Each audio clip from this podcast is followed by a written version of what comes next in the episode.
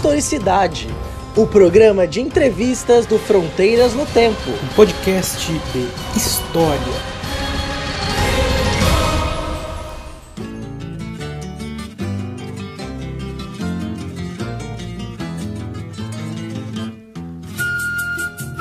Olá, aqui quem fala é o CA e você está ouvindo Historicidade, o programa de entrevistas do Fronteiras no Tempo. Estávamos aí um tempo ausentes com as nossas entrevistas, os nossos papos aí com convidados sempre muito especiais e voltamos.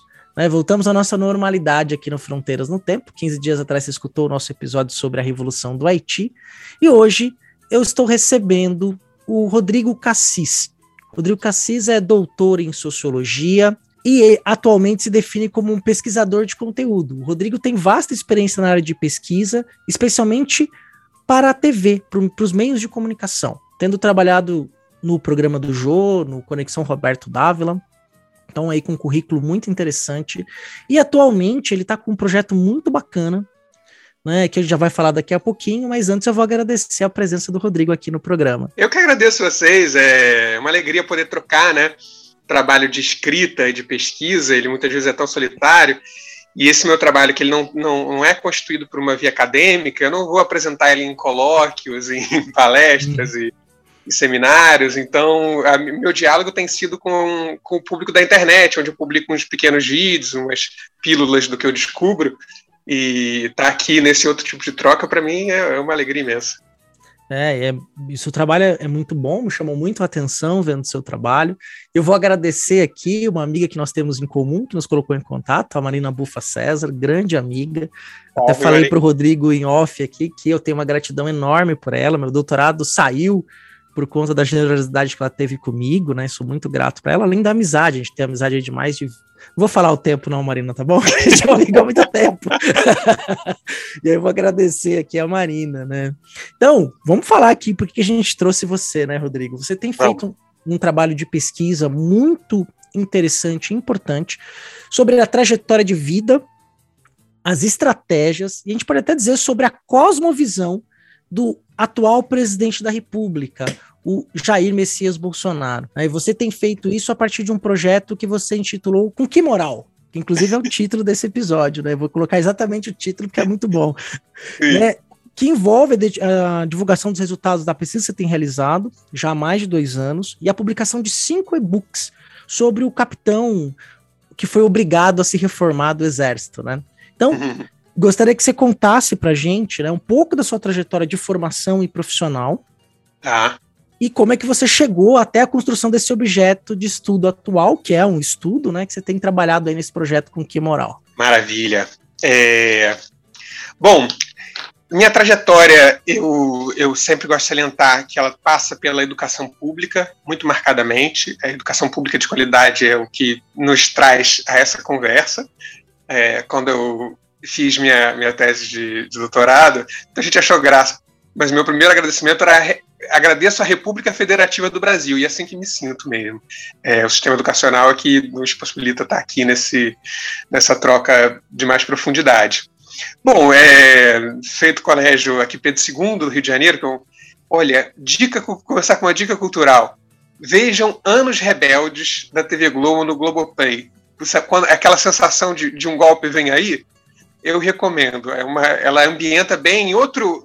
Quando a gente tinha outra dimensão da, da, da ditadura, né? A gente não tinha o aprofundamento que se tem hoje. Ele é feito muito em cima do livro do Ventura, de 1968, é, mas é um belo trabalho e, e o Pedro II está lá, meu colégio de formação, é, cair na sociologia, aquela coisa, né? O garoto que não sabe o que fazer, mas quer mudar o mundo, e cai lá. É, fui aplicado naquilo, meti em graduação, pós-graduação e tal, e esbarrei em saúde. Olha só, é, a você citou a dificuldade do, do, do, seu doutorado, né, que você estava com o Marino e tal, te, te, deu um apoio importante. É, eu acho que o pós-graduando pós brasileiro sabe das dificuldades que ele enfrenta, e muitas vezes isso esbarra nesse plano da saúde. Eu cheguei a um, a um ponto de estresse por sobretrabalho, estresse físico mesmo, é, comecei a ter vários problemas físicos. É, então chegou um ponto que minha coluna não era operante para eu, eu ser um doutorando. E aí isso me, me ofereceram um trabalho é, no, de meio período, que eu poderia ter um plano de saúde e ter a capacidade de me curar e render mais como doutorando. Essa era a estratégia. E assim eu cheguei à TV Globo. É, basicamente para ter um plano de saúde. me ofereceram uma vaga e, enfim, passa pela, pela pós-graduação e como ela é na, na, vida real, né? As pessoas sabem.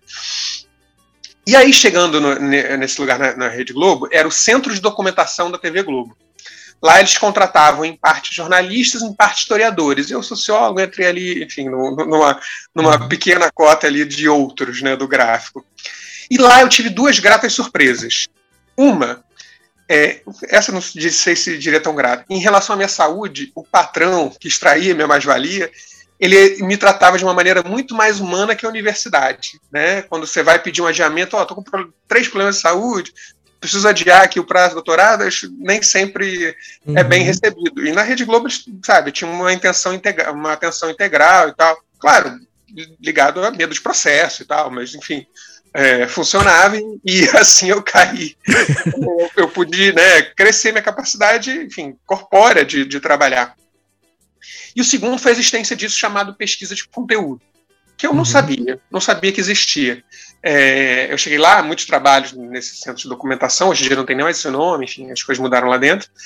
Mas eu cheguei a um ponto que fui para esse, encaminhado para esse setor, que que eu tinha que dar subsídios para produções televisivas do ponto de vista do conteúdo. Então, quando ele está sendo pré-produzido, quando a gente está formando ainda a ideia, uhum. é, alguém traz uma pesquisa feita de maneira livre, a gente pode falar mais sobre isso, é, sobre aquele objeto. Então, por exemplo, essas de entrevista de político, ah, uhum. o Roberto Dávila, que você citou, vai entrevistar o ministro de Minas e Energia. E aí, o que está rolando em Minas Energia? Quem é esse cara? De onde vem? Quais são as polêmicas? Quais são as opiniões dele? Alguma curiosidade? E aí eu tentava descobrir, por métodos que a gente pode falar depois, a partir de documentação muito reunida na Globo, além da internet. E isso me deu uma dimensão, eu que estava no doutorando, estudando uma coisa muito específica, né? aquela coisa do seu objeto bem recortado. É, eu caí nesse tipo de pesquisa que ele é de interesse geral. Isso era feito diariamente. Eu recebia demandas e elas vinham de vários setores da empresa com vários interesses diferentes.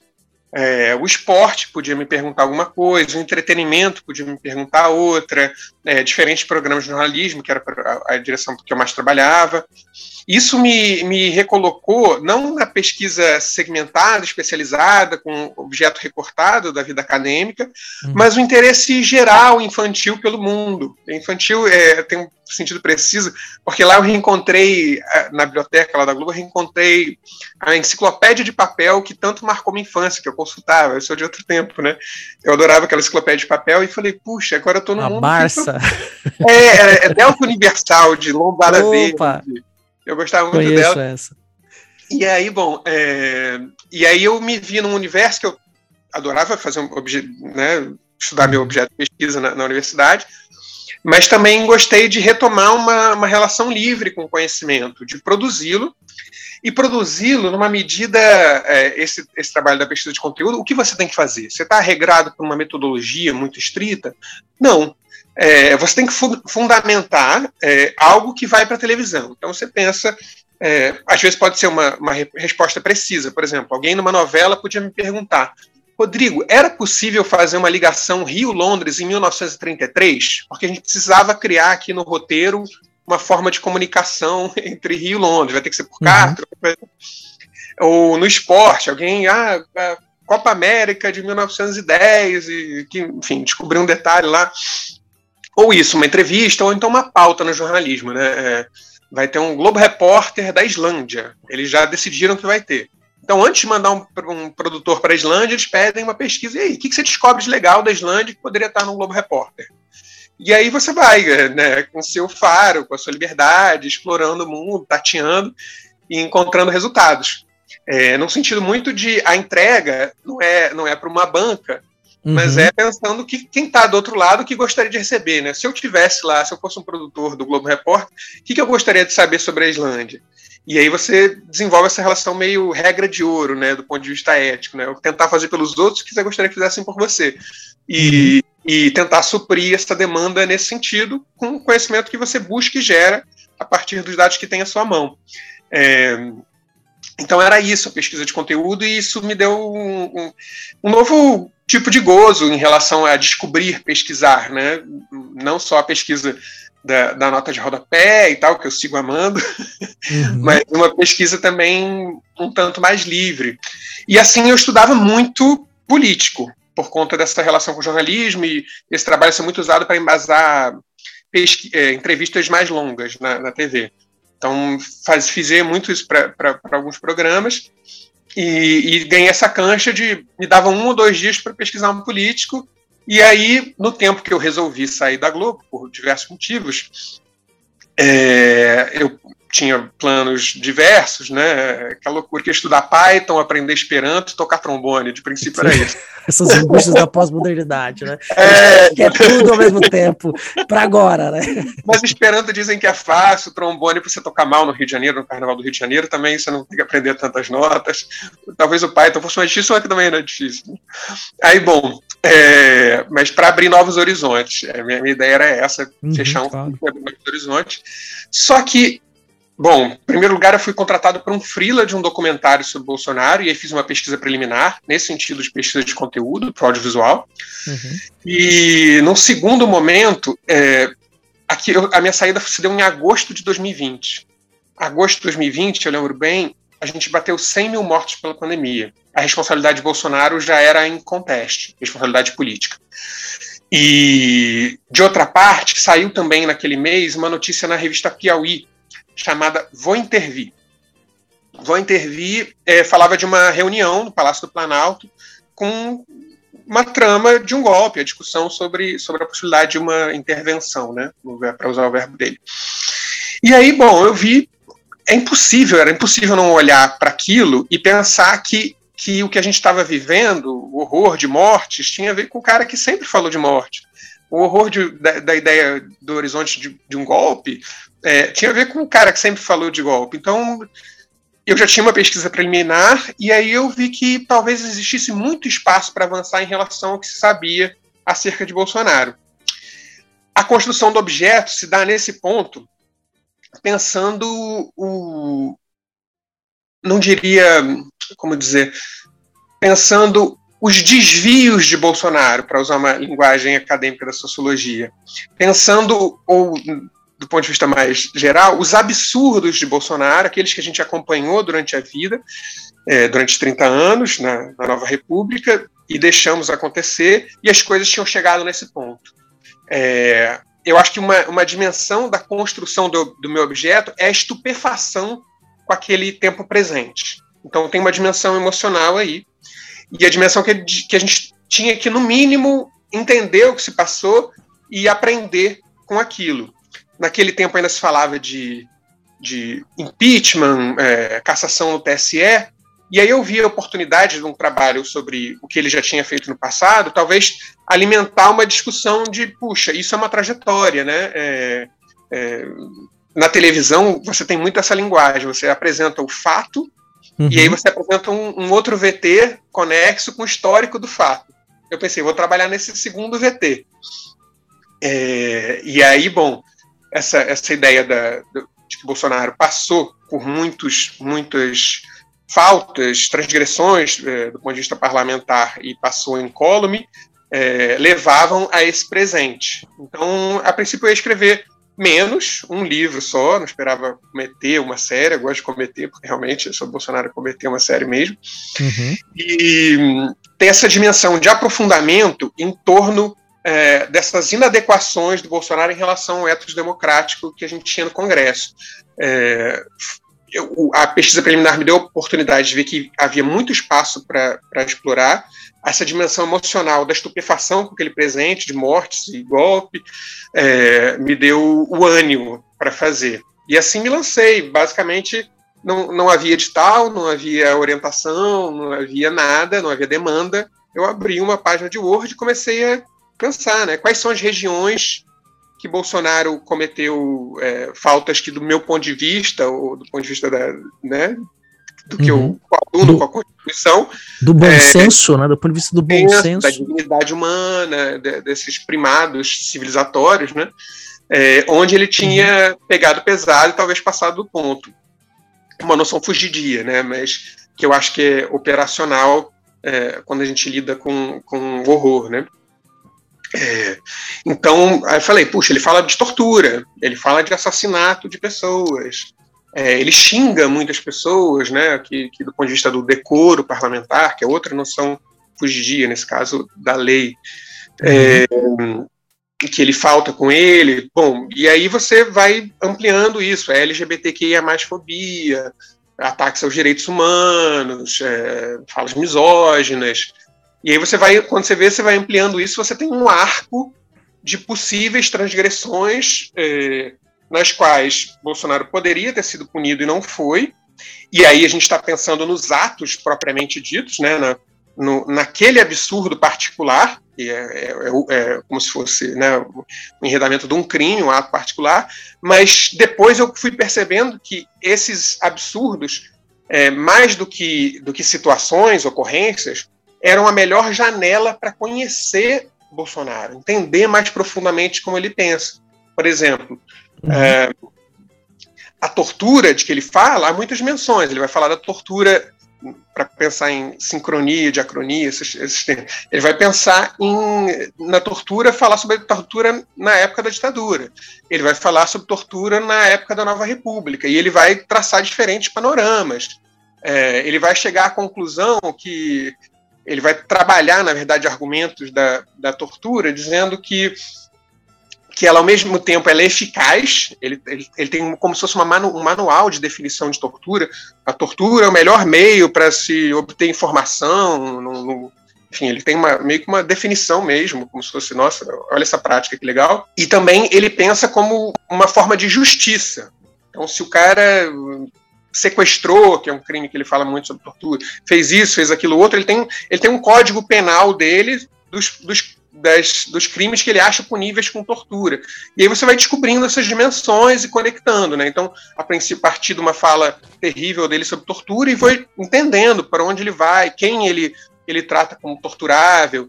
E aí, bom, você vai complexificando o quadro, né? Então, em vez de falar, fazer um livro elencando absurdos, você vai usando eles para costurar uma trajetória, uma trajetória que eu penso de impunidade e, e transgressões. Hum, própria violação da, própria, da liberdade de expressão, né? Que a liberdade de expressão não é falar o que você. Você tem direito a falar o que você pensa, mas ela tem um limite, né? O limite está na lei, né? Então, Exatamente. Você não é, pode é, cometer um crime e, e, e como um escudo a liberdade de expressão, né? Perfeito. É, aí, é que, tá, aí é que tá o Guzilli, diria um, um, certo candidato por aí.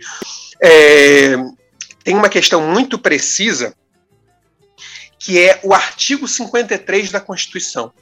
Logo cedo, Bolsonaro é, percebe que ele saindo do universo militar, onde ele não era muito querido, e se uhum. tornando parlamentar, ele começa a xingar os ministros é, militares, altos generais. Uhum. E aí o general fala: Eu vou prender o capitão Bolsonaro, que na época do, do exército era plenamente aceitável, né?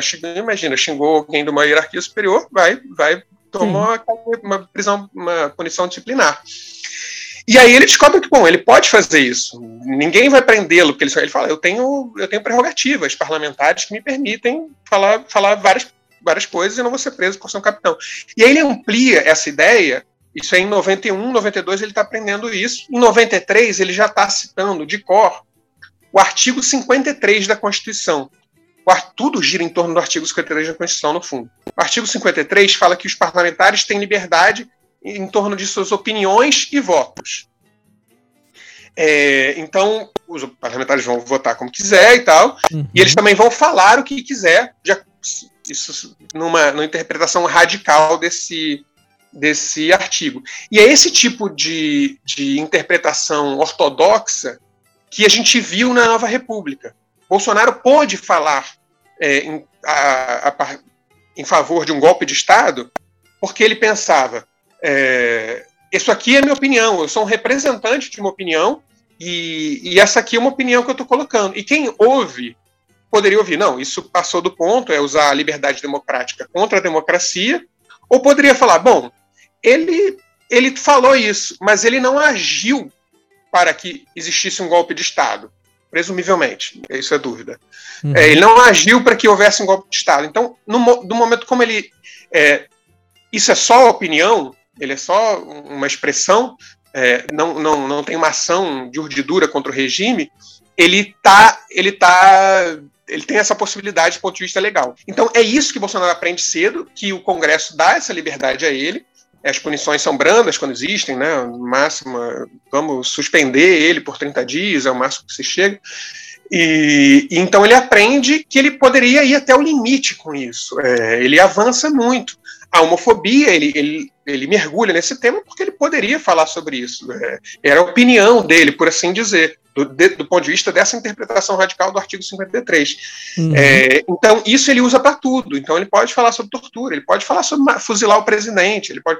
Não, não sei se ele gostaria que muitos falassem sobre o fuzilamento dele hoje em dia, mas é, ele poderia usar esse tipo de, de artifício ao limite e ele vai descobrindo essa liberdade que outros talvez não teriam a cara de pau de utilizar, e ele vai esticando esses limites até, até um ponto inimaginável, num cenário em que isso acaba dando visibilidade a ele. Né? Então, o uso dessa liberdade gera polêmicas, e esse tipo de polêmicas, entre aspas, naturalmente, é, acabam dando visibilidade a um mandato que, que Bom, ele era um tanto escanteado, o cara do baixo clero. Então, é, um, é um certo abuso do direito da liberdade de expressão, de um certo, do meu ponto de vista, de outras pessoas, de causídicos uhum. e, e, ministros de, das altas cortes, que, que embasa esse tipo de ação de Bolsonaro e embasa esses limites todos que eu me ponho a analisar como transgressões, desvios, atrocidades, uma faixa aí que é essa faixa das coisas com as quais a gente fica estupefato. E pelo que você estava dizendo, é, isso é o modo o modus operandi do Bolsonaro na política desde sempre, né? Quer dizer, ele foi a, percebendo que haviam brechas e que essas brechas poderiam virar enormes buracos, que ele podia se enfiar nesses buracos e cavando, né? Por erodindo as bases democráticas e as bases, os limites da liberdade de expressão e falando os seus absurdos, né? Veja bem, concretamente, é, quando ele xinga os ministros, os ministros militares e fala: ó, pessoal da baixa patente, é por conta dessa galera que vocês recebem salários baixos. E eu tô xingando, tô peitando eles. Ele está crescendo para um eleitorado, né? É, uhum. Ele está rivalizando com uma autoridade que ele coloca como culpada por um malogro ali da classe, e, e aí ele ganha, cresce diante do, do seu eleitorado. Em 93, quando ele fala do, do fechamento do Congresso, é, de uma forma mais, mais clara, há um comentário em um jornal, talvez na tribuna da imprensa, dizendo que se, se percebia que aquilo era uma forma de se posicionar nas eleições de, de 94 como, como o candidato militar, porque existia uma concorrência naquele momento, né? Existiam várias pessoas querendo ser representantes militares.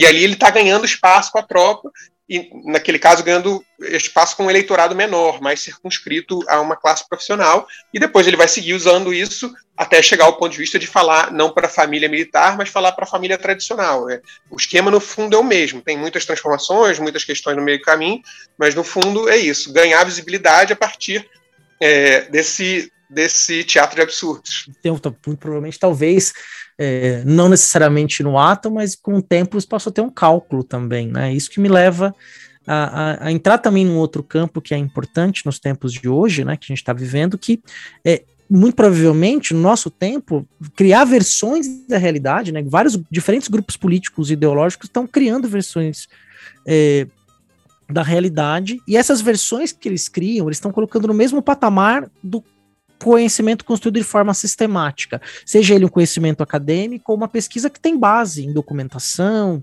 né, que embora possa ser livre, mas ela não é uma pesquisa feita de qualquer forma, né? Então, Sim.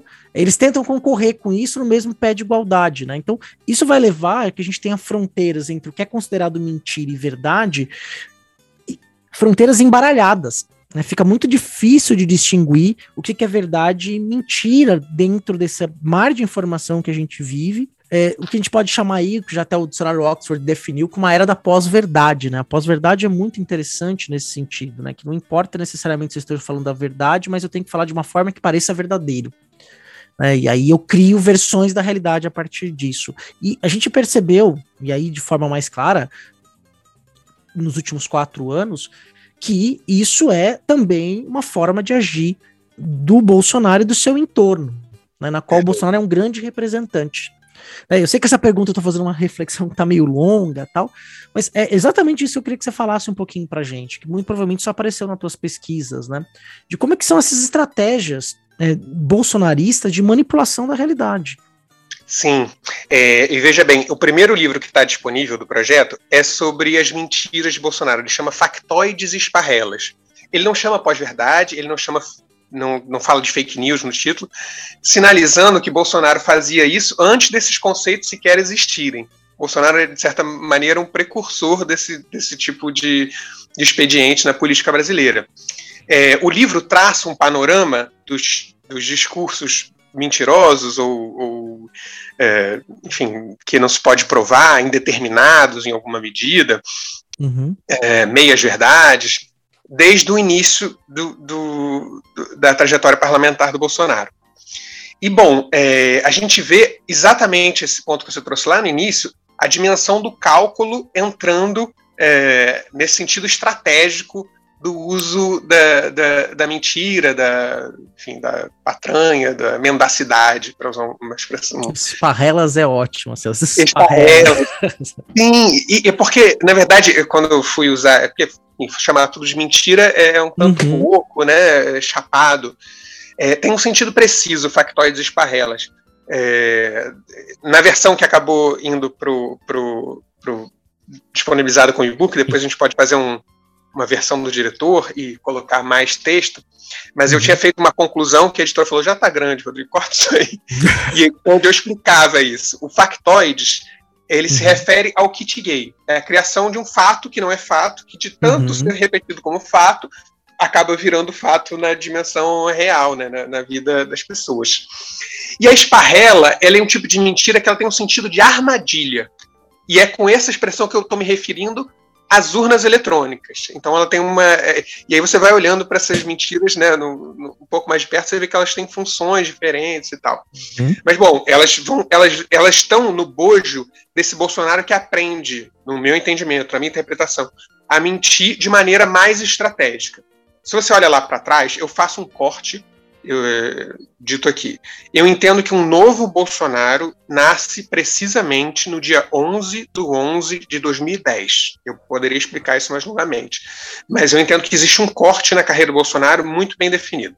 Lá atrás, eu, eu caracterizo ele, para usar uma noção weberiana, pelo, pelo tipo ideal do sindicalista da caserna. Era uma expressão que usa, existia nos jornais. Então uhum. ele, ele, ele, falava das questões da classe militar. Ele era um militar mais próprio, nunca deixou de ser, uhum. mas ele era mais claramente alguém que se posicionava, do ponto de vista da sua atuação, é, como um militar. E aí, depois de 2010, ele vai virar o polêmico deputado, que esse cara começa a ir no, nos, nos, programas de auditório e tal. E eu acho que é super possível, pop, né? Essas super coisas pop, assim. Eu acho que é possível ver um corte nas estratégias dele. Lá atrás, é, eu destacaria, por exemplo, ele falava muito de. Ele trazia mentiras, mas mentiras mais relacionadas ao universo militar. Uhum. É, eu destacaria como estratégias dele, por exemplo, ele sempre vai reverberar em verdades populares como que tem algum lastro na sociedade, como 1964 não foi um golpe, não foi ruim, não foi ditadura, direitos uhum. humanos é para defender bandido, é, a gente tem que se armar mesmo contra a violência, mesmo que exista um conhecimento demonstrando que não. É, eu acho que ele tem uma, uma, outra estratégia que é manter alguma medida de dossiês sobre adversário, um mapeamento para usar como, como forma de dissuasão na atuação dele na Câmara. Quando entram no, no, no lado dele, ele joga uma bomba. Isso, uhum. isso permanece no tempo. É, mas eu acho que a outra coisa que permanece no tempo é o, a principal estratégia dele é, são mentiras que estão relacionadas ao amanhã, ao futuro. É, então é difícil dizer que alguém está contando uma mentira ao produzir um cenário inverossímil é, para amanhã, porque em, em, tese tudo pode acontecer. De fato, uhum. o MST pode produzir o comunismo amanhã, do ponto de vista da, da abertura do universo quântico e tudo que se pode imaginar do futuro. No multiverso da loucura. É, exatamente. É, então é difícil caracterizar isso como uma mentira, porque ele está falando de um, de, um, de um tempo que ainda não existe. Mas ele, ele produz, ele cria várias narrativas, esse eu vou é, destacar como talvez a principal forma do Bolsonaro atuar politicamente ele cria narrativa, essa palavra gasta, perdão, é, para promover medo de que algo terrível vai acontecer em brevíssimo. Então o Bolsonaro está sempre metendo medo nas pessoas. Lá atrás eram temas mais relacionados à vida militar. Tem, tem, tem sessões no livro que eu descrevo como ele conta que a Amazônia estava sendo vendida. Naquele momento, nos anos 90, ele, ele diz que está acontecendo, isso é um plano dos Estados Unidos desde 1970, eles estão querendo roubar uma reserva de gás X, um, um, um, um minério W, eles vão usar os índios de tal maneira, é, isso tem a ver com a criação do Ministério da Defesa, ele cria toda uma história de que a Amazônia está sendo vendida, um tema militar, né, que tem a ver com o projeto Calha Norte, coisas assim. Ele também cria uma mentira, é, uma forma de ameaça em relação ao Congresso e ao Executivo. Bom, os soldados estão ganhando tão mal que eles vão dar um golpe. Ele dá esse tipo de aviso várias vezes, como se ele fosse portador dessa notícia. É, então, eu vou criar um cenário tão terrível que vocês vão ficar com medo e vão, vão fazer o que o meu mandato quer, que é dar aumento para minha clientela. É, o comunismo sempre atravessa, e sobretudo em 2005, quando ele se divorcia totalmente do PT, não foi sempre assim, é, ele, ele começa a fa fabricar a ideia de, de, um comunismo sempre a partir de uma dicotomia, que eu acho que ele aprendeu nas, nas, academias, e se refere ao, ao, aos rumos distintos que PCB e PCdoB tomaram lá atrás. Então ele está sempre fabricando mentiras sobre um comunismo que virá de duas maneiras. Um, pelas urnas, é, pacificamente, por assim dizer, e dois, pela, pelo, pela uma, por uma revolução violenta. Então, por exemplo, as urnas eletrônicas, elas obedecem a um braço dessa mentira, que é a mentira de que o comunismo virá e virá pelo, pelo, pelos votos. Mas ele poderia uhum. dizer também, disse várias vezes em 2016, tá, ó, vai, vai se juntar os cubanos dos mais médicos, o, o pessoal do Estado Islâmico que já está por aí, vão fazer atentados e a gente vai ter o comunismo dessa maneira mais violenta. Ele é, trabalha já mais de uma vez que os cubanos estavam formando células, os médicos cubanos estavam formando células terroristas no Brasil, né? De guerrilha. Exatamente, exatamente. Isso ele está sempre e, e não só os cubanos, tem sempre um consórcio do mal. Ele, ele usa, por exemplo, uma medida que é, foi negociada diplomaticamente sobre uma isenção de vistos para diplomatas iranianos. E ele falou: oh, os iranianos estão com trânsito livre aqui e eles são terroristas é, islâmicos nesse sentido. Então, terrorismo, um terrorismo que emula o terrorismo é, do ponto de vista militar é, dos subversivos, a ditadura, e, e, os vermelhos, o MST, os cubanos, os haitianos, ele fala muito dos haitianos é, de São Paulo, que engordariam um MTST. É, então, essa, essa mentira do comunismo ocupa um espaço a partir de 2005, mas ela só vai ganhar é, é proporção mesmo a partir de 2013, eu já conto como. É, dentro da, da criação do medo de maneira mais calculada, de maneira mais instrumentalizada, são esses dois, essas duas coisas que dão nome ao título do livro: o factóide, o kit gay, e as esparrelas, é, a urna eletrônica e a coisa do comunismo. Ele desenvolve, no meu entendimento, é, como eu recolhi, um certo método a partir do kit gay. Bolsonaro é esse cara dos militares por anos, fala que a Amazônia foi medida, que os soldados isso, da, da, da.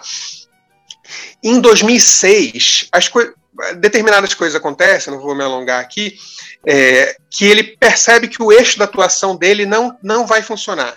Ele não vai ativar uma grande classe militar para tomar o poder. É, o, os militares estão bem atendidos do ponto de vista financeiro, há um gordo aumento para as eleições de 2006, Lula dá, e aí eu acho que ele começa a passar uns anos estruturando uma nova linha de ação.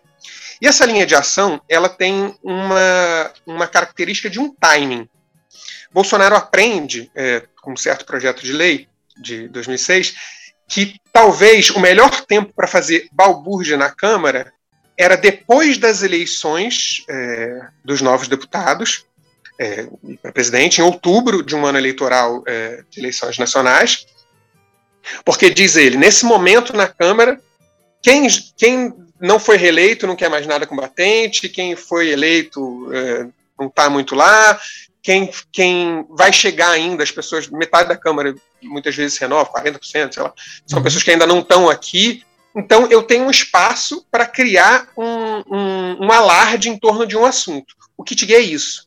Ele ocorre depois das eleições, em novembro de 2010, quando ele inicia essa, essa, essa linha de atuação LGBTQIA mais fóbica. Isso passa por. Ele está sempre olhando. No passado, ele olhava para a caserna, para o universo dele. Uhum. Ele passa a olhar para as tensões que estão na sociedade. Naquele tempo, se ligasse uma, uma televisão e visse alguma coisa desse tipo super pop, dia sim, dia não, ia estar tá discutindo se tem beijo gay na novela, se beijo gay na novela é uma, uma imoralidade, e, e num sentido mais institucional, estava se discutindo a união civil é, no STF. Ela estava uhum. por, por ser debatida a qualquer momento, ser votada. Então eu entendo que ele percebe essa tensão na sociedade, usa esse timing do, do pós-eleições, em que a Câmara está parada, e joga uma bomba. Essas bombas, elas combinam sempre as características tais.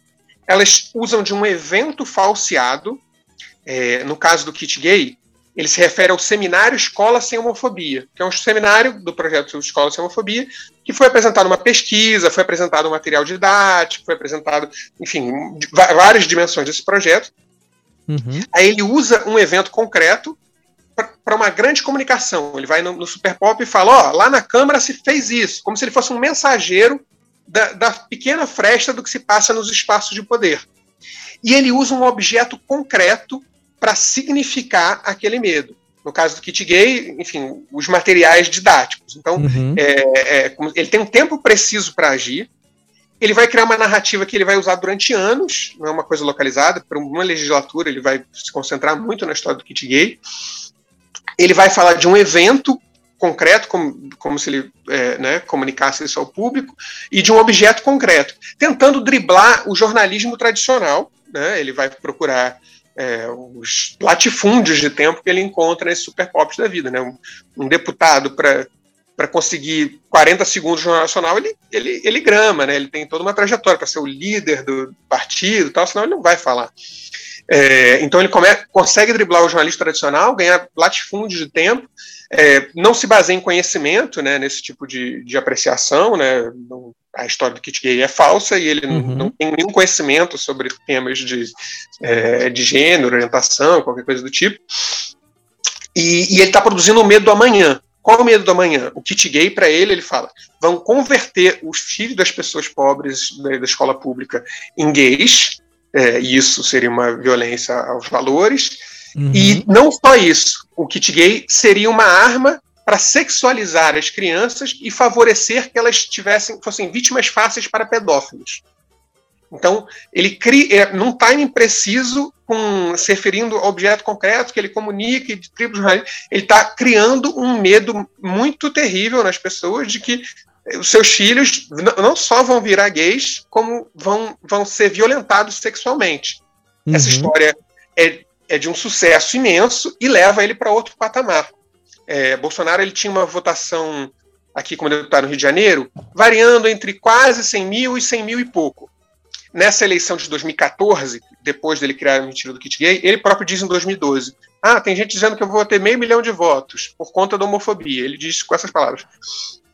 É, e, e aí ele alcança uma votação quadruplicada mesmo, 420, 400 e tantos mil votos. Uhum. É, foi, inclusive sendo o deputado mais bem votado no Rio de Janeiro nessa eleição. Né? Exatamente. É, é, essa escada que ele percebe. Né? Ele abandonou os temas militares, deu uma virada na carreira, apostou em temas morais quentes na sociedade naquele momento, cria uma estratégia de falsear aquilo de maneira uhum. calculada, é possível que ele né, se enganasse tanto de maneira tão precisa é, sobre tantos objetos, e, e aí lança esse medo do amanhã. E ele trabalha esse medo do amanhã durante muito tempo. É, esse é o factoide, né? Que vai se construindo no tempo. Uhum. E hoje em uhum. dia, muita gente entende que existe o kit gay e é isso. Não, é indiscutível. Sim, e. É. Diga. Perdão, não, não, não até o, o, livro que ele gosta de mostrar muito, né? Não tem o, não tem o selo do PNLD, do Plano Nacional do Livro Didático. Né? Esse livro nunca foi distribuído nas escolas. Foi um livro que a, gente, a Companhia das Letras publicou no Brasil. É, e, só que ele nunca foi comprado pelo Estado efetivamente, não entrou no PNLD para ser distribuído para as escolas. Mas pouco importa, as pessoas não sabem que tem que ter o selo do PNLD, ele tem que entrar no programa do Plano Nacional do Livro Didático para ser distribuído na rede pública. Né? Sim.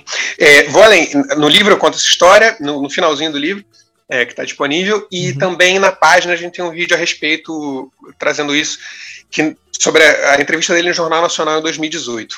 Uhum. É, o kit gay ele se torna uma mentira em movimento. Ele vai adicionando novos elementos. Esse livro só aparece na discussão dele lá para 2016. Antes não existia essa história desse livro. Ele falava de livros é, genericamente. E aí ele depois arruma um, um, um livro concreto para simbolizar aquilo. Mas ele vai construindo isso aos poucos e, ele, e trazendo novos elementos para costurar uma grande mentira. Uhum. E de fato ele existe e tal. É, em, dois, em dezembro de 2014, ele vai criar uma outra grande mentira. Tem um clima, tem um clima na sociedade, que enfim é, é o crescimento disso que alguns chamam de nova direita, é, e o olavismo. O Foro de São Paulo não era uma coisa falada no, no, no Congresso Nacional. Uhum. Em 2013, é, o, o Olavo vira best-seller, com, como é que é? Tudo que você deve saber para não ser um idiota, acho que é isso. É, acho que é por aí. E, é, por aí. E, e aí o Foro de São Paulo aparece como, como, como uma realidade, assim, no universo político, é, em alguma medida um factóide também, porque o Foro de São Paulo, embora exista, não, não tem essa, a função que eles dizem, nem o, nem o poder. Sim. É, isso começa a aparecer na Câmara em discursos. O Onyx Lorenzoni fala um pouco e o Bolsonaro também começa a falar um tanto. E aí ele vai trabalhar um, numa faixa não só da moralidade, dos valores familiares do kit gay, e ele vai se transportando aos poucos para a questão é, de um anticomunismo mais vitaminado, que é o que ele vai trabalhar nessa, nessa, nessa legislatura. Em dezembro de, de 2014, logo depois das eleições, nesse tempo que há um certo marasmo no Congresso, ele se refere a um outro evento é, que não é um seminário na Câmara como Gay, é um encontro de chefes de Estado no Equador. Dilma estava lá, é, e bom, a população não sequer sabe que existe um, sabe que existe o Mercosul, mas de repente não sabe que existe a Unasul, que existe o outro órgão, é aquele, aquele uhum. outro. E aí ele usa um contexto de chefe de Estado para dizer: é, olha, lá é um encontro do Foro de São Paulo. Não é um encontro de chefes de Estado, inclusive chefes de Estado de direita da América Latina.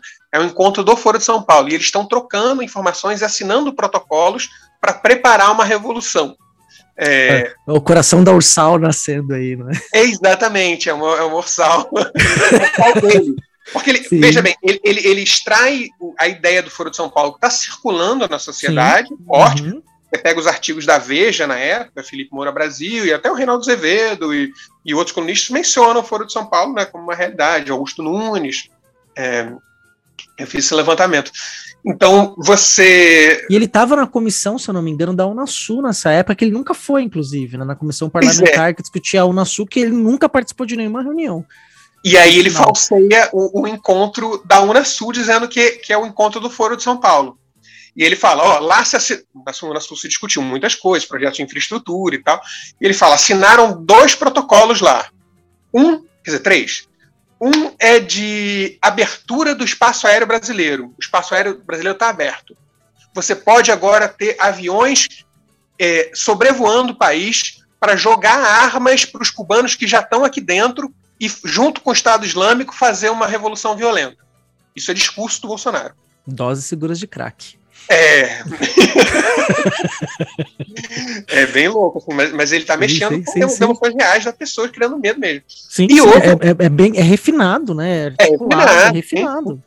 E outro é, do ponto de vista daquilo que eu remeti ao PCB e PCdoB, né? Uma dicotomia entre a revolução pelo voto e a revolução pelo, é, uhum. por meios armados. O outro braço dessa, dessa história são as urnas eletrônicas. Ele fala, eles estão trocando informações para criar fraude e se eternizar no poder.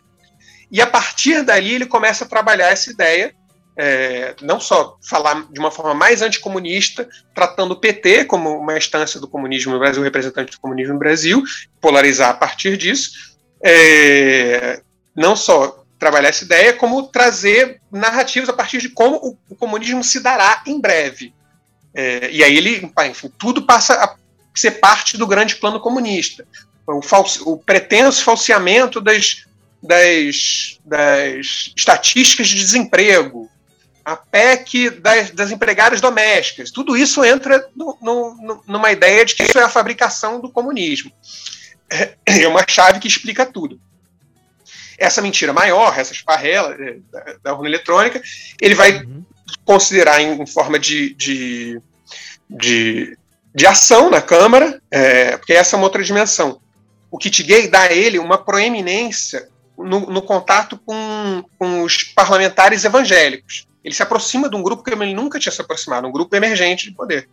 Uhum. E a esparrela da, da, da, urna eletrônica traz a ele, se conecta com parlamentares que lidaram com a ideia de que circulou na internet, que em 2014, é, nas, nas, nas eleições que rivalizaram a Aécio e Dilma, e que o resultado foi apertado, circulou muita coisa nas redes sociais de que havia fraude naquelas urnas. Então ele se aproveita dessa ideia e, e, se aproxima de parlamentares de uma aí não só um grupo dos evangélicos, mas um, um campo mais amplo da oposição.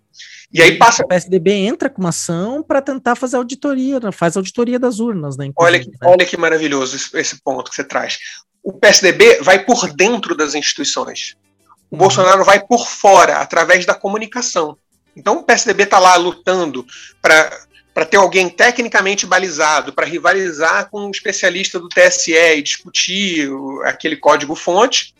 E o Bolsonaro está indo para a TV falando que isso é o Foro de São Paulo agindo, que tem, tem, tem, tem, tem fraude, e é o Foro de São Paulo agindo. E ele diz com eu não entendo nada disso, de, de, de não sei o quê, mas se você. Se, eu não posso convencer que você é, é aquilo que você estava falando do conhecimento para a verdade. Eu não uhum. posso conhecer, convencer você que, que tem fraude, nem você consegue me convencer que não tem. Então a gente está empatado, falando com especialistas. Uhum. E eles sem saber nada. Então ele cria um direito ao empate entre a ignorância e, e, e o, o, balizamento técnico, com base eh, sustentado por essa ideia de que, de que houve fraude lá atrás, então existe uma base social dessa ideia, e, e passa a trabalhar isso por por uma legislatura. Então, em vez de ser o cara do, do kit gay só, ele amplia e passa a ser um cara do anticomunismo, que é um antipetismo, que é um, uma, que flerta com, com o linguajar olavista, mas sem ser olavista. Bolsonaro nunca vai ser um olavista, né? Ele nunca é de ninguém, ele como se quisesse, uhum. não, vou pegar aqui e fazer uma apropriação a lá Bolsonaro disso. E assim ele segue por anos até, enfim, aí vai para a campanha com chances reais de poder e tal. E, mas o crescimento dele, ele sai né, do cara que falava da Amazônia, vendido, ninguém dava muita bola, né? Uhum. Você foi, estava vindo nos anos 90, você não lembra disso ser um grande problema, né? né ó, o Bolsonaro vai falar na TV sobre a Amazônia sendo vendida. Não era.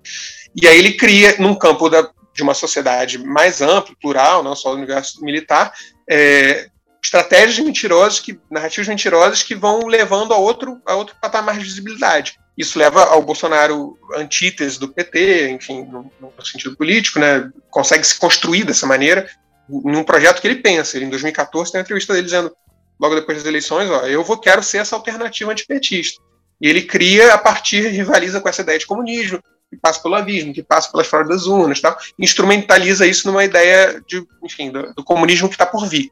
Então, a estratégia, voltando à pergunta inicial, já me estendendo, é, a estratégia fundamental é a promoção do medo. Promoção do medo de amanhã, promoção do medo do comunismo, promoção do, do, da, da, Amazônia vendida, promoção do medo do, das crianças que vão ser violentadas sexualmente, mas ele aprende a instrumentalizar melhor, usa, tem um timing preciso para usar isso, tem uma estratégia de falar de um evento, de um objeto, e, e, cria um modus operandi dele enquanto parlamentar. Né? Depois da presidência, enfim, outras pessoas certamente saberão dizer melhor que eu.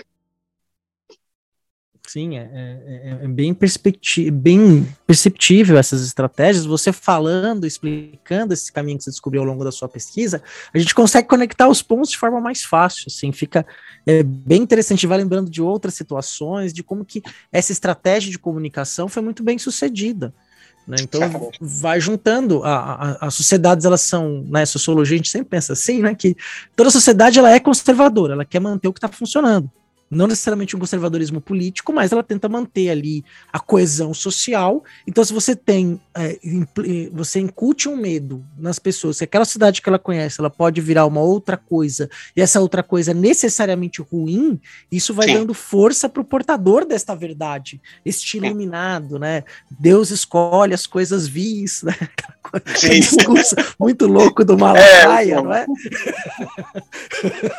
para nos libertar, né? E aí você junta uma série de outros interesses, né? E vem essa onda.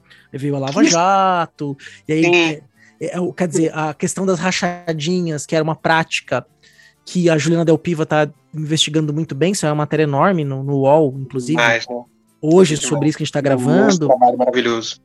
É, e aí, mais o livro da Juliana Del Piva que vai sair, o podcast que ela produziu. E isso era uma prática muito comum no Baixo Clero, não era só ele que fazia, então ninguém ninguém falava de ninguém fazendo isso, porque tava, muita gente fazia, tinha a mesma prática, então ele consegue passar como outsider da política, olha, não, eu sempre fui contra esse sistema que tá aí, eu sou a grande alternativa, e é bacana quando você coloca, inclusive tem um vídeo seu que você mostra as várias vezes que o Bolsonaro tentou ser presidente antes de 2018, quer dizer, não é uma ideia que surge de 2014 só, ele já tinha tentado em outras oportunidades, né? Ser vice, tá numa chapa do Santos, né? Aquilo, aquilo é sensacional, porque, nossa, e tem, tem duas fontes de jornal, né?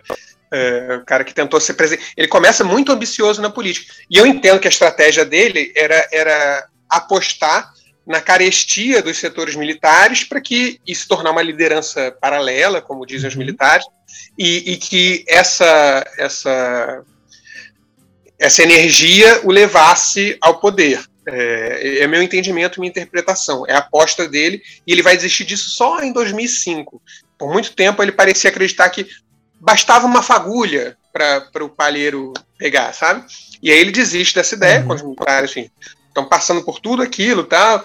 Eu não falei de comissão da verdade e tal, mas mesmo nesse momento da comissão da verdade, ele não parece investir, investir, investir na ideia de que vão os militares vão se revoltar e tomar o poder. Era uma coisa da questão material e ele ser o líder, ele não consegue, não há nem essa revolta militar que ele imagina, que talvez fosse a dele quando fosse militar, reclamar que os salários estavam baixos, é indisciplinado, né, ao ponto né, de quebrar as, as, cadeias, fazer coisas que não não estão nos regulamentos. Isso não acontece com né, o grosso militares e ele parece se deslocar é, para esse outro tipo de estratégia, né? É como, é como se no fundo a dicotomia da, da Revolução Armada e a Revolução do Voto, ele também operasse com ela. É, lá uhum. atrás, como se quisesse, imaginasse que fosse possível os militares surgirem num levante de militares insatisfeitos, armada, de maneira armada, pela baioneta, e depois ele passa a usar essa ideia, não, nada de intervenção, a gente pode chegar lá pelo voto, como se fossem alternativas, né? É, é, você pode chegar lá pela arma, você pode chegar pelo voto é, enfim, como se estivesse no horizonte, né? Então, me parece que o primeiro Bolsonaro é mais marcado por essa dimensão de chegar ao poder, é, talvez pelas armas, é uma interpretação minha. E, e, e, no futuro ele começa a perceber essa rampa que, que a possibilidade de, de, de criar histórias fantasiosas é, dá a ele e permitem chamar atenção. Sem querer me estender muito, vou falar de um ponto é, uhum. do, do, do caráter precursor dele. Você veja, eu estou dizendo que ele está criando, instrumentalizando em verdades para gerar medo, um medo de fundamento moral, né, pânico moral, por assim dizer, é, com a história do kit gay, uhum. em 2010. Não existia a dimensão de que isso era uma transgressão parlamentar. Em 2018, a gente viu o Francisquini ser caçado por fake news. Lá atrás isso não existia. Se você investigar a noção de fake news, essa palavra, em 2012, quando eu acho que ele tem um, tem um, um, evento lá, enfim, terrível, não vou me estender contando, mas que aquilo, aquilo podia ser matéria de cassação se isso existisse, se existisse como objeto de atenção pública. Em 2012, você vai ver a palavra fake news, ela era usada para definir esse tipo de humor do jornal sensacionalista, do, do Piauí Herald. A Piauí, uhum. Fake news era uma coisa engraçada, sabe? Eu vou fazer uma notícia falsa e tem uma dimensão de ironia. Ah, as pessoas uhum. podem confundir e achar que isso é verdade. Essa era a discussão de fake news ali nesse momento. Então o nem existia. sensacionalista quando surgiu era isso, né? As pessoas isso, não, sabiam, não entendiam direito o que era piada, o que, que não era. É, exatamente. Era, tinha um quadro assim, aparentemente, no Saturday Night Live, quando eu fui investigar, eu descobri que, que os trabalhos acadêmicos nessa época falavam sobre o Saturday Night Live a partir da, da noção de fake news. É, então, ele, ele trabalha isso quando não existe, quando isso não era um problema. Então, do ponto de vista do, do, do, que eu falei lá atrás, da impunidade, esse é um livro que eu quase não escrevi porque é, a mentira era como se fizesse parte da política e tudo bem. E ele aprende a levar isso para um outro nível, né? Esse nível que hoje a gente vai chamar de pós-verdade tal. Mas desinformação, uhum. fake news e tal. Mas ele, ele usa uma rampa a partir da criação de histórias fantasiosas, promovendo medo de grandes ameaças, coisas terríveis que vão acontecer nesses braços, né? Do factóide que gay, a esparrela, o comunismo que está vindo por aí. E é bacana, Rodrigo, você já falou dos, dos, temas dos dois primeiros livros, né? O primeiro é esse, Factoides Esparrela, e o segundo é sobre LGBTQI mais fobia do Bolsonaro ao longo da sua trajetória. E os seus livros, né, os seus e-books, estão em, em processo agora de captação de recurso no Cartaz. Então eu queria que você falasse para o nosso ouvinte é, como ele pode ajudar você nesse projeto e, mais do que isso, o que, que cada um dos livros vai abordar. Sim, Vou falar então, vamos lá. É, esse eu, eu, publiquei esse primeiro livro que eu, que eu. O primeiro livro é o que eu o último que eu comecei a escrever, então a, a coleção começa sendo lançada pelo livro 3. O Factoide de Parrelas é o livro 3 na sequência. Ele nasce como um braço da LGBTQIA mais fobia, quando eu tive que discutir a falsidade do kit gay. E eu falei, puxa, eu li todos os discursos do Bolsonaro, li milhares de notícias de jornal, vi tantas horas. Eu posso criar um painel das mentiras e esse painel de mentiras me dá a trilha da urna da, da fraude das urnas, que eu entendo uhum. que pode ser um pretexto para um golpe de Estado. Então eu falei, não tem nada mais importante que eu fazer isso. Então o livro 3 ele é lançado antes de todos os outros. Uhum. E aí, bom, já, já, tamo, já que estamos nesse universo né, é, uhum. é, desordenado, eu vou lançar o LGBTQIA mais fobia, que é o volume 2, é, que se relaciona diretamente com esse. É, é, antes, eu vou tentar ainda chegar ao volume 1 antes das eleições, do segundo turno, talvez, vamos ver se é uhum. possível. Esse livro, ele trata, ele chama Conflitos e Castigos. Ele trata desse Bolsonaro que se relaciona de maneira agressiva, xingando pessoas e às vezes até saindo no braço. E então, e no outro eixo, ele fala desses castigos que Bolsonaro entende que são adequados para determinadas pessoas, né? Então, a, desde a palmadinha para o filho que está parecendo meio afeminado, que é uma discussão dele lá em 2010, até a tortura e o assassinato de adversários políticos. Então, os conflitos, os castigos, os castigos estão até no corpo das pessoas, uhum. e, e, os conflitos são os enfrentamentos dele, a partir dos quais ele até cresce. Tá? Esse, são, esse é o objeto do volume, do volume 1, é, com capítulos sobre alguns desses assuntos. O volume 1 tem uma história legal, que, enfim, é, em algum momento eu vou levar a público, sobre como eu percebi que ele xinga pouco o Lula, e a partir disso, isso acaba sendo uma janela para eu contar a história de, como o Bolsonaro viu o Lula, e, e enfim, é, é, mais, é mais complexo do que eu imaginaria. Esse é o, o livro 1. Uhum. O livro 4 é sobre direitos humanos, de uma maneira geral, do ponto de vista que ele trata, né, como se fosse direitos humanos mantidos entre direitos direitos humanos e bandidagem. É, acaba falando um pouco sobre pobreza também, por enfim, variáveis lá do uhum. livro, e o tratamento dele pobreza, embora enfim, é, não seja exatamente né, uma transgressão e tal, é, embora seja absurdo, é, uhum. tem ideias bem chocantes, e mulheres, indígenas, é, negros, é, outros, outros segmentos sociais que podem estar abarcados dentro da ideia de direitos humanos, embora direitos humanos atravessa toda a série. Né? E o quinto livro, que sabe-se lá quando eu vou chegar nele, é sobre o que eu chamo de as regras do jogo. O Bolsonaro em eleições, possíveis transgressões dele em eleições, o que é possível saber em uma medida de, de corrupção, que é incomparável com, que, com o tipo de investigação que eu vai ver através da Juliana Dalpiva, né? Eu, eu trabalho a partir de discursos Bolsonaro, de notícias de jornal, isso é nada diante do, do, tipo de documentação que a Juliana vai trazer. Então, é uma pequena contribuição. E, e depois, o Bolsonaro e democracia, Bolsonaro e golpismo. E aí eu tenho a oportunidade de re, re, recuperar essas dimensões todas que eu trabalhei na série para discutir o que é uma democracia bolsonariana, né? Hum, é, interessantíssimo. É, então, é chegar no, nesse elemento mais abstrato que, que, é a relação Bolsonaro com as regras do jogo da Nova República, depois de fazer esse trajeto todo.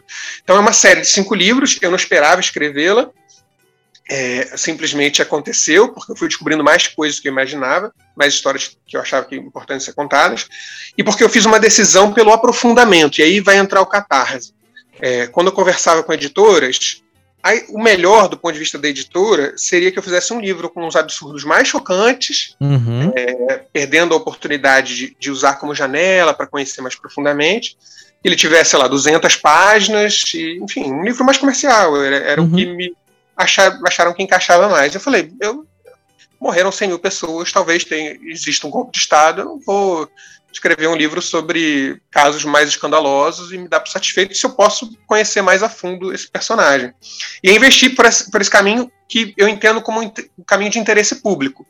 E não fiz isso através de editais, não fiz isso porque não é um trabalho né, albergado pelo, pelo Ministério de Ciência e Tecnologia, não, ele não é usa de, enfim, da, dos cânones.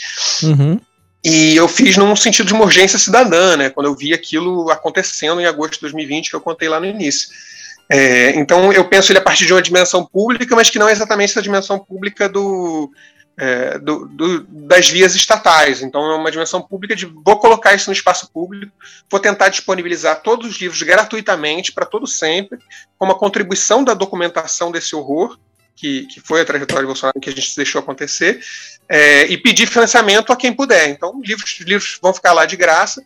E as pessoas podem ir lá no Catarse e escolher uma, uma faixa que, que achar possível contribuir. É catarse.me barra Conquimoral, nas nossas redes sociais Conquimoral você também encontra o link. É, estamos no TikTok, estamos no Instagram, estamos no Twitter, estamos entrando no YouTube, enfim, estamos em todas. Uhum. E, e aí lá você encontra o link do, do, do Catarse, onde você pode fazer o download desse livro 3, e, e de outra parte você pode fazer uma contribuição para que esse trabalho siga, porque existe uma disjunção Olha que interessante que eu descobri. Poderia haver um interesse comercial num livro sobre escândalos de Bolsonaro. Mas quando você vai falar para as pessoas, ó, oh, vou escrever cinco livros sobre Bolsonaro, as pessoas, que importante, não vou ler não mas é muito importante o que você está fazendo. o interesse é a diferença do consumo no meu produto, né? Tem uhum. o que eu estou fazendo é uma coisa que foge um pouco do esclaro, porque não é um interesse no consumo do produto, é, é, é, é um interesse que eu, que eu opere um desvelamento, um aprofundamento mesmo que a pessoa não quer passar longe, a pessoa não, eu não quero, eu não quero nem ouvir, não sei como é que você aguentou passar a pandemia inteira ouvindo a voz desse cara assistindo Super Pop antigo no YouTube. Então as pessoas ficam um pouco chocadas, elas querem, olha que legal, então é, vou contribuir nesse sentido. Então quem quiser baixar o livro e não tiver condição, vai poder. Do outra parte, quem fala não quero passar perto de um trabalho sobre Bolsonaro, mas acho importante, quero contribuir, vai lá no Catarse também, nesse, você tem as duas opções lá. Vou ter link no post aí para todas as redes sociais do projeto e, obviamente, para o cartaz, né? E com os, os, livros, né? Que é o nosso público, é um público que gosta de ler. Eu tenho certeza que, inclusive, né? Muita gente aí que nos ouve vai querer eh, tomar contato né? Porque a parte difícil quem fez foi você, né? Então, você falou que ouviu todos os discursos. Eu vou aproveitar o gancho, inclusive, né?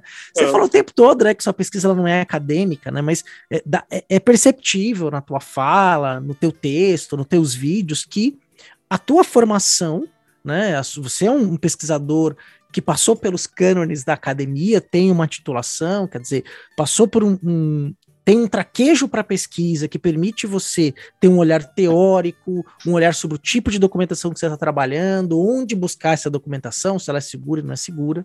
Então, eu queria que você contasse rapidamente para os nossos ouvintes aqui é, quais foram esses documentos que você, que você pesquisou e os caminhos onde você encontrou esse material para que, né, durante essa pesquisa sobre o atual presidente da República. Pois sim. É, é, um, é um. Ele, lembrando, esse trabalho foi, ele se deu em partida num momento terrível da pandemia. Então, ele é um trabalho feito em isolamento. Alguém que, que saiu do seu trabalho, abriu um Word e falou: Eu vou cair dentro. Dentro do que era possível acessar eletronicamente. Eu não tenho essa formação de jornalista, de conversar nos bastidores e arrancar coisas de pessoas. Eu falei: Eu vou ler documentos e vou ver onde eu chego. É, o site eu usei basicamente na matriz aqui. É, os discursos de Bolsonaro na Câmara são cerca de 1.500. Talvez eu não tenha lido todos, todos, mas eu li a imensa maioria. Tem uns que eu li umas 10 vezes.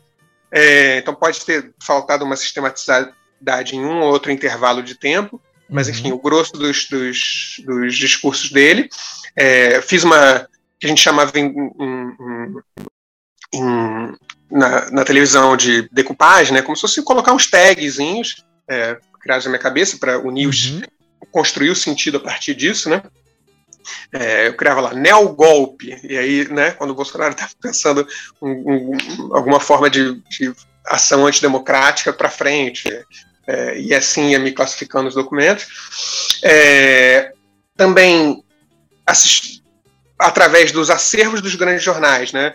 É, o Globo, Folha, Estadão e a hemeroteca da Biblioteca Nacional, acessei milhares de notícias de jornal sobre Bolsonaro, isso é fantástico hoje em dia, né? Você, uhum. é, acesso de uma maneira simples, tal, então, em isolamento, vou construir no sentido das coisas que ele disse, das coisas que foram ditas sobre ele, e nesse segundo momento, mais audiovisual, pós 2010, você encontrava o Carlos, Carlos Bolsonaro tirou muita coisa do, do YouTube deles, mas você encontrava muita coisa disponível é, e redes de televisão também tiraram. Foi um movimento claramente perceptível.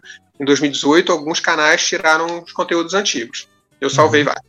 Tá. É, então assisti esses, esses, esses, esses conteúdos fazendo também esse tipo de decupagem, classificação para encontrar depois. E aí acho que a formação acadêmica dá esse sentido de vou, sobretudo por assim dizer, antropológica, né, vou aproximar essas coisas pelo sentido, pela lógica no tempo também, mas através do, puxa, o que, que o Bolsonaro está dizendo aqui ali, como essas coisas se comunicam, até achar um fio da meada de um, de um, pensamento a partir da saturação daquele, daquele, daquelas ideias que eu vejo repetidamente em diversos documentos.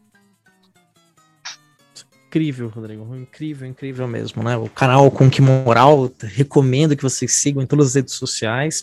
Ah, porque é um trabalho realmente, é, é uma história do tempo presente que ajuda a gente a entender o que, que a gente está vivendo, quer dizer, e é difícil a gente fazer uma análise é, do tempo que a gente vive, porque a gente está no meio dele, então temos todas as nossas paixões, as nossas angústias, mas é, é, é perceptível mesmo, é claro, hum, para mim, acredito para os nossos ouvintes também, que você fez de, da maneira mais séria possível, é, fazendo essa investigação, apurando as responsabilidades, né, vendo é, um, um, uma certa coerência na incoerência, né, no, numa aparente incoerência, né, porque não é aparente que você está mostrando para gente, né, os, os pontos estão conectados, né.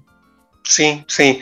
É, é, pois é, essa, essa, essa, formação acadêmica dá esse sentido de, né, da pesquisa séria, que eu já me ocupei muitos anos é, disso e depois me aproveitei dessa ideia da, de uma liberdade, né? Vou flutuar entre documentos e encontrar coisas que, que me pareçam interessantes, trabalhar a partir de noções, né? Atrocidade, é, colecionar absurdos. Isso não, não, não, não faria sentido de um ponto de vista. Eu teria que ter um, uma coisa muito mais bem recortada, e foi possível criar, então, a partir disso, um trabalho de interesse cívico, é, que mais do que disciplinar. É, e era, essa era uma faixa de, que eu nunca tinha trabalhado, né? tinha trabalhado com o patrão, dos interesses patrão, da academia, da, da, disciplina, um trabalho coletivo de produzir conhecimento, que eu respeito imensamente, e aí passei a trabalhar com essa, essa dimensão é, cívica, tentando sim fazer naturalmente um trabalho sério e tal, fazendo ponderações quando é necessário. Tem coisas que eu digo sobre Bolsonaro que as pessoas não, não gostam muito de ouvir e tal, é, porque não, não necessariamente é pichá-lo o tempo todo, mas é sobretudo, porque é um trabalho sobre absurdos, mas às vezes há ponderações que surpreendem as pessoas. É, mas dá essa, essa dimensão de, da história, é, da trajetória. Né? Meu trabalho ele pega a trajetória política, né? 1988, primeiro, primeira eleição que ele passa, até o, início de 2018, pensando sempre que era o, recorte no qual uh, poderiam ter agido poderes em relação a ele, a essas transgressões, é, de uma maneira a podá-lo de exercer esse, esses mesmos esses mesmos viés, esses mesmos disposições golpistas, é, sem que não dão valor à vida, é, mais à frente numa condição ampliada de poder na presidência. Então é meio olhar essa trajetória é, e, e, criar esses, ligar esses pontos, que é o slogan lá do projeto. Não é só revelar absurdos, é ligar os pontos. Perfeito, Rodrigo. Nossa, eu, tô, tô encantado aí com a, com o nosso papo, né? Você tinha me dito que achava que uma hora ia ser um tempo muito longo, a gente já passou de uma hora de papo aqui. Olha, tenho certeza. Se eu fizer mais umas duas perguntas, mais uma pergunta, a gente vai mais uma hora. tem conteúdo, tem embasamento, é, a gente vai falando e, e, falando com paixão daquilo que a gente consegue é, perceber e descobrir, né? Então, Rodrigo, eu agradeço demais a tua presença. É, você, inclusive, né, eu ia fazer a pergunta sobre as suas considerações finais, acho que na tua última fala você até respondeu aquilo que eu já ia te perguntar, né? Mas é importante, assim, né? Você falou de uma questão cívica, e aí, para você concluir, eu queria que você é, nos dissesse, né? Nas suas considerações finais, o que, que você considera que vão ser os impactos do seu trabalho, tanto no tempo presente, a gente está vivendo aí um período eleitoral, o, esse episódio vai ser publicado ainda antes do primeiro turno das eleições de 2022, estou datando o programa, mas faz parte da vida, e, e para o futuro, né? Porque você está produzindo algo que vai ficar, né? Pois sim. É, quando eu, né, conversava com amigos sobre o que eu fazia, a maioria deles tem a expectativa que eu revele absurdos que impactem as pessoas e, e desviem, desviem-os de um possível voto para Bolsonaro. E, e se isso acontecer, é, considero sim um trabalho de utilidade pública em favor da, da, da civilização, em favor é, de, um, de uma pactuação democrática. Então, essa dimensão pode, posso dizer que existe. É, mas não é um trabalho visando exatamente o presente. Né? Quando eu conecto esses pontos, eu estou querendo olhar o Bolsonaro, é, eu fui entendendo isso aos poucos, eu estou querendo olhar o Bolsonaro como um caso extremo de abuso democrático. É, o Bolsonaro ele está aí e ele pode ser derrotado ou não nesse momento. Uhum. Mas como a gente já sabe, o bolsonarismo ficará. Bolsonaro Jair Bolsonaro ele é um exemplo para uma geração de políticos. É, eu gosto de um dado, né, talvez não sei se você já me ouviu falando dele em algum lugar.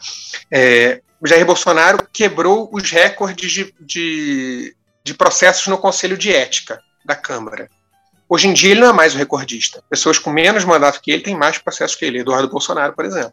Uhum. É, então, é olhar para as formas de abuso de Bolsonaro e tentar, bom, que tipo de repactuação do decoro parlamentar, que tipo de repactuação da ética parlamentar é possível a partir do aprendizado da experiência dos abusos de Bolsonaro para com a nova república. Então essa é a dimensão que me interessa mais. Usar os absurdos como janela para criar esse painel e uma vez criado esse painel, vamos voltar para uma dimensão também cívica de, bom, se as instituições estão sob ataque, esses foram alguns caminhos pelos quais isso aconteceram. Essas foram algumas circunstâncias que a gente poderia ter agido de maneira diferente. E o que, que a gente pode aprender com isso? Então, é um olhar para o futuro da nova república, do regime que hoje vive em instabilidade. É, é, o, é, o, é um investimento num, numa espécie de estudo de caso, de um super estudo de caso, porque, enfim, chegou ao poder, não é um estudo uhum. de caso qualquer, né? Sim. É, e dessa rampa é, para que a gente aprenda, bom, será que vale a pena deixar o Eduardo Bolsonaro falando sobre tortura da, da Mira Leitão no Twitter? É, será que vale isso, vale aquilo, aquilo outro, o tipo de fake news que um ou outro opera, um tipo de enfrentamento mais indecoroso, ou vale a pena retomar alguma espécie de liturgia da política? Enfim, a gente discutir isso coletivamente. A minha contribuição é nesse sentido do interesse público, né? Olhar para trás não para escandalizar e olha que horror, porque é, isso é um trabalho, isso é uma consequência necessária do, do, do, do projeto. Mas, além disso, usar essa dimensão com aprendizado, né? É, um aprendizado cívico do, do que a gente talvez não, não tenha valido a pena deixar acontecer. Se, se as democracias podem morrer e como elas morrem, né? A gente tem um exemplo, né? Que pode dar de como que a gente pode evitar essa morte a partir dessa trajetória. Exatamente. Né? Quer dizer, nós somos um país marcado aí por. É, só no século XX foram mais de 40 anos de ditadura, né? Se somar as duas, né? Na verdade, 36 anos, os 15 do Vargas, mais as, os, 21 anos, os 21 anos da ditadura cívico-militar. Se você pensar o início da República, como foi no Brasil, então, dizer, o período republicano ele é, é entrecortado de momentos extremamente autoritários, né? Então a gente tem que ficar muito atento é, a esses caminhos, né? E, sobretudo no, no, mundo que a gente vive, da, da informação andando é, de mão dada com a desinformação. Né? Se desinformar e se informar é tão fácil quanto né, qualquer outra coisa no dia de hoje, né? Então... Naturalmente, eu posso fazer cinco livros sobre Bolsonaro, um meme bem feito me arrebenta mais do que eu arrebento Bolsonaro. É, tá, né? coisas para a gente pensar, de é, documento é, histórico ao mesmo tempo e aperfeiçoar a democracia, né? Isso é importante. Claro, sim, é essa, essa dimensão que, que no qual eu invisto, por isso que eu peço a contribuição lá, que a ideia é manter isso tudo acessível gratuitamente ao público, né? Uma, uma iniciativa independente, mas que fique gratuito ao público todo sempre, a quem puder conhecer participar desse debate de um ponto de vista democrático, é, para a gente repactuar o que é possível é, repactuar nesse país é, esgarçado, por assim dizer. Ó, Rodrigo, vou te agradecer aqui. Muito obrigado por esse papo incrível que a gente teve, essa tarde que a gente passou aqui, batendo papo. E vou agradecer ao nosso ouvinte, pedir para esperar mais um pouquinho aí, não desligar, que tem uns recadinhos finais, né, algumas reflexões que a gente vai fazer, e dizer também como você pode apoiar esse nosso projeto aqui do podcast. Rodrigo, obrigado, viu, pela presença. Agradeço muito a você e a todos vocês. Prazer todo meu.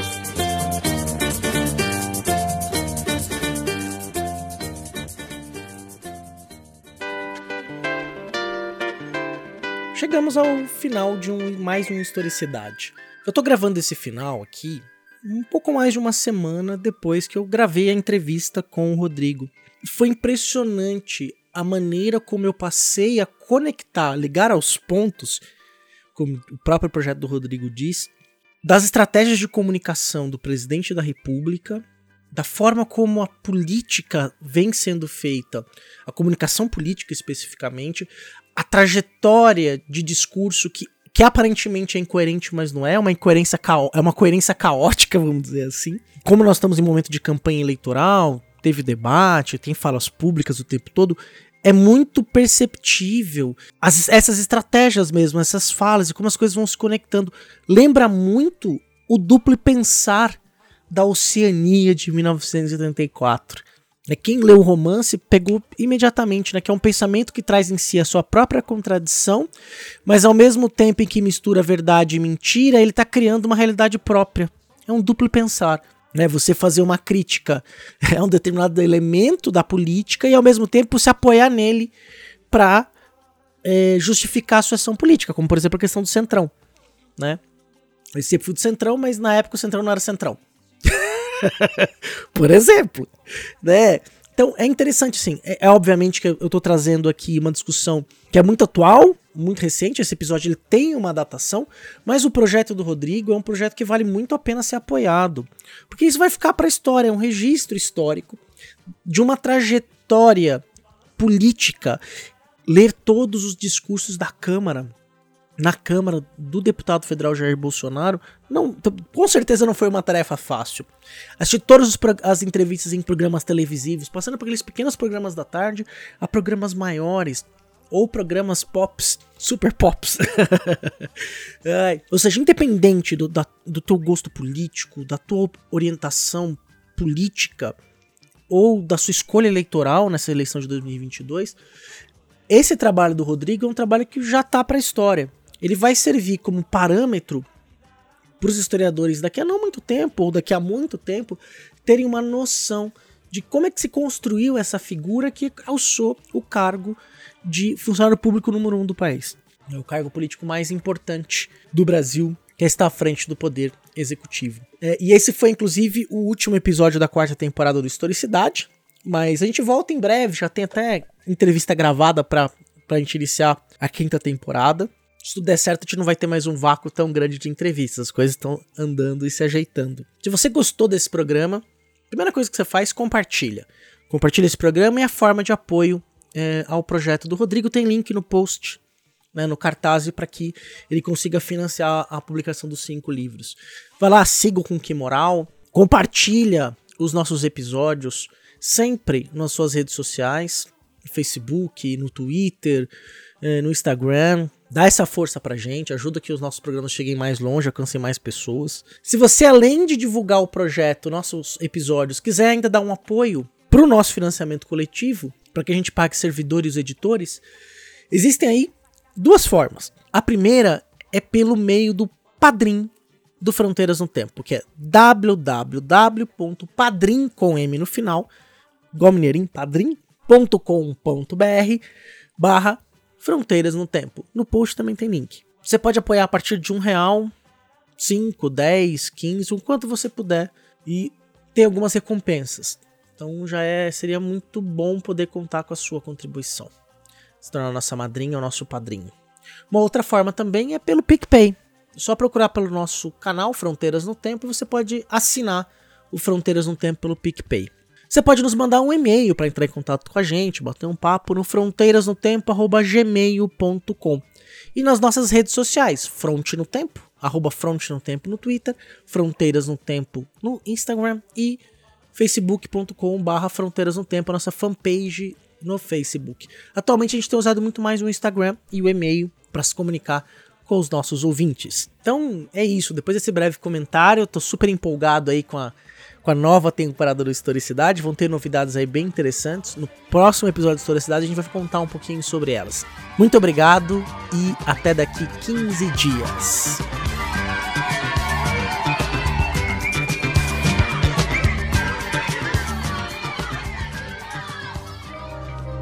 Este programa foi produzido por Mentes Deviantes.